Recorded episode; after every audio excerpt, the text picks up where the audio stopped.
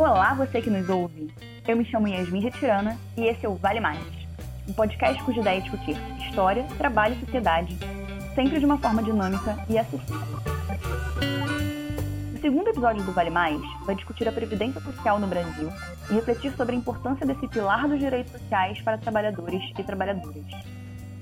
A proposta de reforma da Previdência em discussão em 2019 propõe mudanças profundas no sistema, alterando idade mínima, cálculo de aposentadorias, forma de arrecadação e de gestão do sistema que, se aprovado tal como proposto, abandonará o tradicional sistema de repartição e adotará capitalização.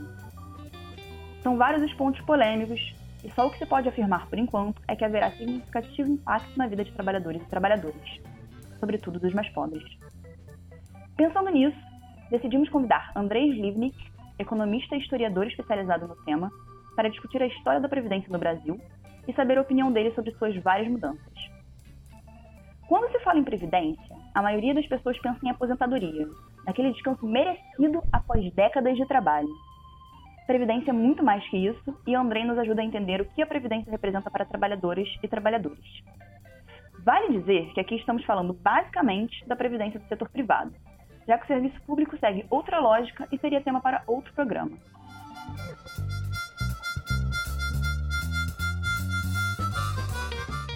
A Previdência Social no Brasil, ela historicamente traz uma série de medidas de certa maneira unificadas.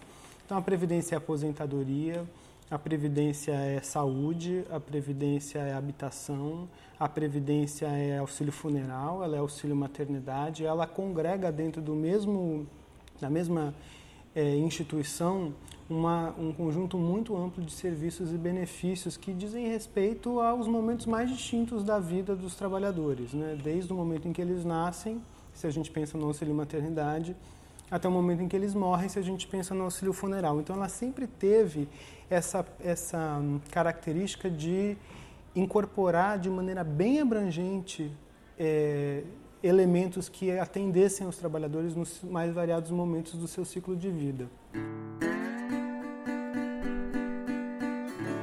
Ou seja, a Previdência não é só um direito social que interessa trabalhadores e trabalhadoras. A Seguridade Social é também de interesse do próprio Estado. No caso brasileiro, o Estado atendeu às diretrizes impostas pela Organização Internacional do Trabalho, a OIT, a partir de 1919. Iniciou a Previdência Social com a Lei Eloy Chaves em 1923, então restrita aos trabalhadores ferroviários. Veja o que Andrei nos conta sobre a relação entre Estado, trabalhadores e Previdência naquele período é uma coisa muito controversa se ela foi resultado da luta dos trabalhadores ou não. Né? Qual era o grau de interesse que, que a classe trabalhadora organizada tinha no tema da previdência social. Inclusive, este é um tema de pesquisa que deveria ser estudado com mais, é, com mais profundidade.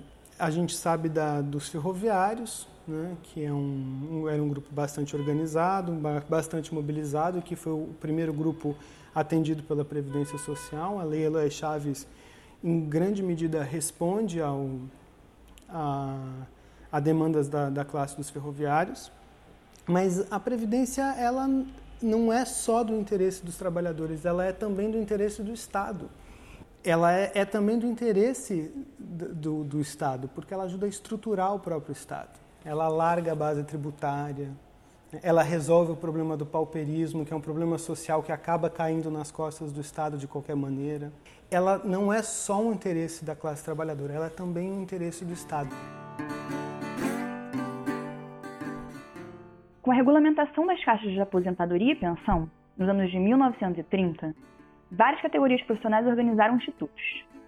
No entanto, apenas aquelas que eram mais fortes conseguiram construir tais institutos. Além disso, o trabalho rural e o trabalho doméstico ficaram de fora. Andrei fala sobre essa exclusão, que não ocorreu apenas no caso brasileiro.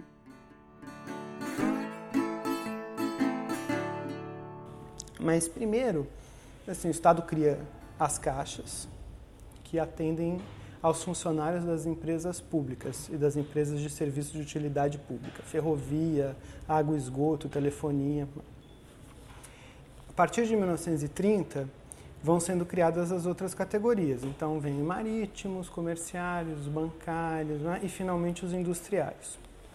Isso é muito abrangente, na verdade. Ainda que isso represente uma, uma parcela, os trabalhadores dessas categorias representem uma parcela pequena da, da população trabalhadora brasileira do período, ela é abrangente do ponto de vista das categorias que existiam. Porque basicamente quem fica de fora são os trabalhadores rurais e os trabalhadores domésticos. Então, é, o, o fundamental é pensar quem ficou de fora e por quê.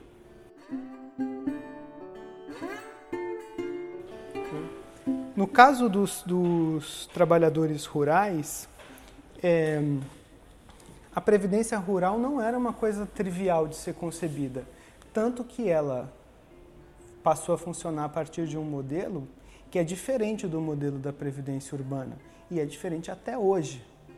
E é diferente simplesmente porque as características do trabalho no campo não são as mesmas características do trabalho na cidade. Os domésticos é um caso mais complicado a exclusão dos trabalhadores domésticos e dos trabalhadores rurais nos sistemas previdenciários até 1945 é uma realidade em quase todos os modelos que existiam no mundo. O New Deal exclui explicitamente trabalhadores rurais e trabalhadores domésticos. A Inglaterra não conseguia incorporar os trabalhadores rurais. A Alemanha não conseguia incorporar os trabalhadores rurais. As caixas de aposentadoria e pensão causavam grande disparidade, pois nesse sistema, que não era universal, coexistiam segurados e não segurados. Andrei questiona a noção de que a previdência seria um privilégio e indica a Seguridade Social como um horizonte a ser atingido que estimulava a luta por direitos. O problema, segundo ele, é que no passado o Estado brasileiro balizou o serviço por baixo, ou seja, pelos institutos que tinham serviços mais precários, para piorar a situação, o mesmo discurso de que previdência é privilégio tem servido para sustentar a reforma da Previdência atualmente em discussão no Congresso Nacional.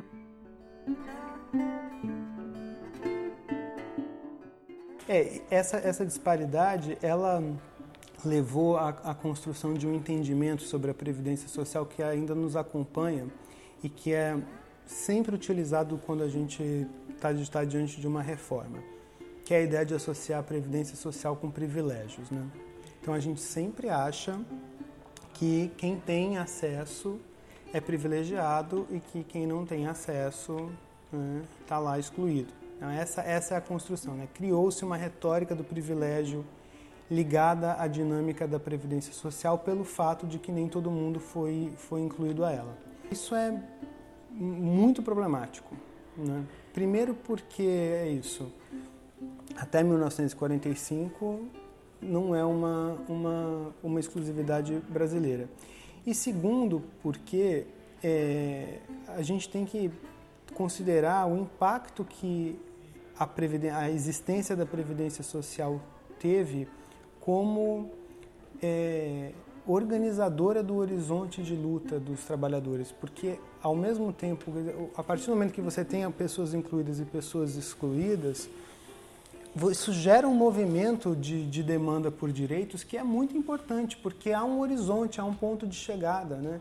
Na, na, na disputa política da construção e da remodelação do sistema previdenciário, essas questões foram sempre muito agudas e são até hoje. Até hoje, o que, o, qual é o argumento que diz o governo federal para defender a reforma da Previdência? É um argumento é que eles vão acabar com os privilégios e aí hoje tem uma, um, novo, um novo conceito que tem sido mobilizado que é vão reduzir as desigualdades que existem dentro do sistema.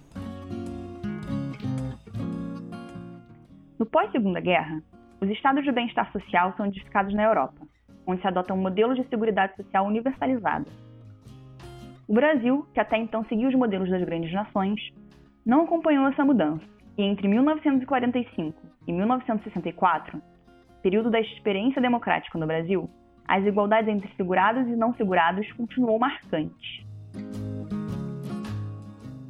Eu tinha dito que até 1945 essas diferenças entre os trabalhadores, entre as categorias profissionais na política previdenciária, ela não era uma, uma exclusividade brasileira, né? que isso estava colocado também em outras experiências previdenciárias nos Estados Unidos e na Europa. No pós-1945, quando começam a ser edificados os estados de bem-estar social europeus, aí a gente passa a ter de fato um paradigma muito mais universalizante, muito mais inclusivo, e aí de fato a, a, a legislação social brasileira fica né, distante de, um, de uma proposta de direito social universal que se consolida pelo menos na Europa. Mas a gente não universaliza. E quem de fato universaliza a previdência social é o governo do Médici e é uma universalização formal também, né? Ele formalmente inclui os trabalhadores rurais, ele formalmente inclui os trabalhadores domésticos, que a tese comum da universalização da política previdenciária é a tese da social-democracia. Né? Quer dizer, a partir do momento que se consolidam os regimes democráticos europeus, na disputa política partidária, né, vai, vai, vai se organizando a pressão que leva à universalização da política previdenciária. Mas no caso brasileiro, não foi isso que aconteceu. Teve a disputa político-partidária, teve a pressão dos trabalhadores, mas isso não foi suficiente para levar à universalização dos direitos previdenciários. Né? É uma coisa curiosa. E aí ela é, só é efetivada enquanto norma pelo, pelo regime militar. A universalização da Previdência Social no Brasil aconteceu durante o governo do ditador militar Emílio Médici, entre 1969 e 1974. Durante a ditadura, os militares decidiram fundir os institutos das várias categorias profissionais do INPS, o Instituto Nacional de Previdência Social, que existiu até 1990, quando surgiu o atual INSS, o Instituto Nacional de Seguridade Social. A unificação dos institutos de previdência teve dois efeitos para a classe trabalhadora. O primeiro foi tirar da mão dos trabalhadores o poder de decisão sobre a utilização dos recursos e também o poder de ação sobre seus sindicalizados. Além disso, a unificação atendia os interesses do governo em aumentar a poupança interna, garantindo mais fontes de recursos a serem aplicados e deslocando esse custo para os trabalhadores. A ditadura manteve os funcionários públicos em regime diferenciado, mas unificou a previdência social dos trabalhadores em empregos privados. Ao longo de sua história, a previdência social no Brasil passou por diversas reformas. Criada em 1923, a primeira reforma foi em 1931, e desde a década de 1990, a pressão pela reforma tem sido cada vez maior. Na fase neoliberal, iniciada na década de 90 no Brasil, Várias reformas foram feitas na Previdência sob a justificativa de que o serviço tinha impacto negativo no déficit público e que seria insustentável mantê-lo a médio e longo prazo. Andrei oferece uma reflexão de um historiador especializado em História Social do Trabalho sobre as reformas da Previdência. Olha, primeiro a Previdência foi criada em 1923, foi reformada pela primeira vez em 1931 e desde então ela não parou mais de ser reformada é, reformar a Previdência Social é quase que um esporte nacional. É, isso, de certa maneira, é esperado, porque, primeiro, foi um sistema em construção durante muitos anos, né? E segundo, existe uma discussão de que, de fato, esses regimes bismarckianos têm uma tendência a ser constantemente reformados, justamente porque eles têm muito a ver com a dinâmica dos mercados de trabalho. Então, quando muda o mercado de trabalho, você é obrigado a mudar a, a política previdenciária, né? ser pressionado para mudar a política previdenciária. Então, reformar não é em si um problema. O problema é o tipo de reforma que é feito, que é feita. O problema é a, a, como ela é discutida e o problema é quais são os objetivos. Eu acho que do ponto de vista da história, a grande contribuição que uma reflexão histórica sobre a previdência social tem para trazer é sair da, da nota única da, do, da, da, questão fiscal. Né? A gente acha que a gente só reforma a Previdência Social por causa de um problema fiscal. Mas a Previdência Social é muito mais do que um problema fiscal. É um regime que afeta diretamente a vida das pessoas que são beneficiadas por ele E, como, como eu disse antes, afeta em inúmeros pontos, né? da, do nascimento à morte. Então, pensar qualquer reforma previdenciária, ela leva, né, ela afeta a vida das pessoas. E a história, especialmente a história social do trabalho, e esse tipo de história social do trabalho que a gente fez, né, quando se propõe a analisar a experiência dos trabalhadores com a previdência social, essas questões elas ficam muito evidentes, né? E o desencontro que vai se criando entre a previdência social e, as, e, o, e os trabalhadores que ela pretende beneficiar, esse desencontro é cada vez maior. Basta você ver o pânico em que as pessoas ficam diante de uma possibilidade de reforma. Basta você ver a dificuldade que pessoas instruídas têm de entender o direito que elas que, ela, que elas têm com relação à previdência social. Né? É muito comum as pessoas não conseguirem entender quando elas vão poder se aposentar, qual vai ser o salário que elas vão receber, né? Como é que, quando é que isso, qual é o trâmite burocrático que ela tem que percorrer. Isso desde 1930. Esse desencontro é um desencontro que faz parte da história previdenciária brasileira e que é ocasionado pela quantidade de reformas que são feitas e reformas que pensam no problema fiscal, mas não pensam na experiência concreta que os beneficiários têm com aquela política.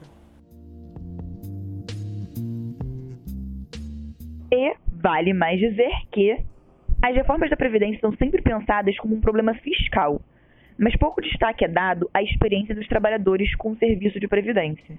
Pouco destaque é dado também ao fato de que a Previdência não é um recurso que custa muitos recursos do Estado. Ao contrário, ela estruturou a arrecadação do Estado. Normal, eles dão um número. Né? O déficit da Previdência Social é tanto. Bom, a conta está certa. Mas não existe a Previdência Social. A Previdência Social brasileira hoje ela é o resultado de um processo histórico de construção de modelos superpostos. Então você precisa destrinchar esses modelos. Não adianta você dizer que, o, que o, a previdência rural tem déficit. Ela não tem déficit. Ela é resultado de um outro pacto, de um outro pacto político. Chamar esse resultado negativo da previdência rural de déficit é falsear o pacto político que levou à construção daquele, daquele sistema previdenciário, que, como eu disse, é diferente por um motivo, e por um motivo que se explica pela história é como se a Previdência esgotasse os recursos do Estado, quando na verdade, historicamente, é o contrário. Foi a Previdência Social que estruturou a arrecadação tributária do Estado. A maior parte dos tributos que a gente tem foram tributos que foram criados para atender a Previdência Social. O que a gente quer agora é usar esses tributos que foram criados para atender a Previdência Social para outras finalidades. A proposta de reforma da Previdência encaminhada pelo atual governo em discussão no Congresso Nacional neste ano de 2019 propõe mudanças profundas, alterando idade mínima, cálculo, forma de arrecadação e gestão do sistema. Vejamos o que André entende como que é mais problemático na proposta atualmente na mesa de debates. Agora, o que eu acho que é o pior no caso da proposta que está na mesa e que foi retirada nessa primeira, nesse primeiro substitutivo, no, no substitutivo do relator, mas que deve voltar para a agenda a partir do segundo semestre, é, é a questão da, da, da capitalização. Né? E aí, aqui eu acho que a lição da história é muito clara. A Previdência se organizou como um regime de capitalização desde 1923 até a redemocratização, e foi uma tragédia. Os recursos previdenciários foram utilizados para tudo que você puder imaginar, inclusive para a construção de Brasília que mais me preocupa na reforma, na proposta de reforma atual, é que a gente volte a discutir um, um regime de capitalização em que a disputa política é imensa depois que esse regime for constituído e como é que essa disputa política vai ser equacionada se a gente entrar num regime de capitalização de novo. A fala de Andrei nos mostra que, mais uma vez, o Brasil parece não querer aprender com seu passado, a voltar a discutir o modelo de capitalização que foi muito mal sucedido, Além disso, a experiência histórica dos trabalhadores e trabalhadoras com a Previdência é pouco considerada. Tal como aconteceu quando se universalizou a Previdência durante a ditadura, a retórica da defesa dos privilégios só serve para nivelar o serviço por baixo, ao invés de tentar melhorá-lo.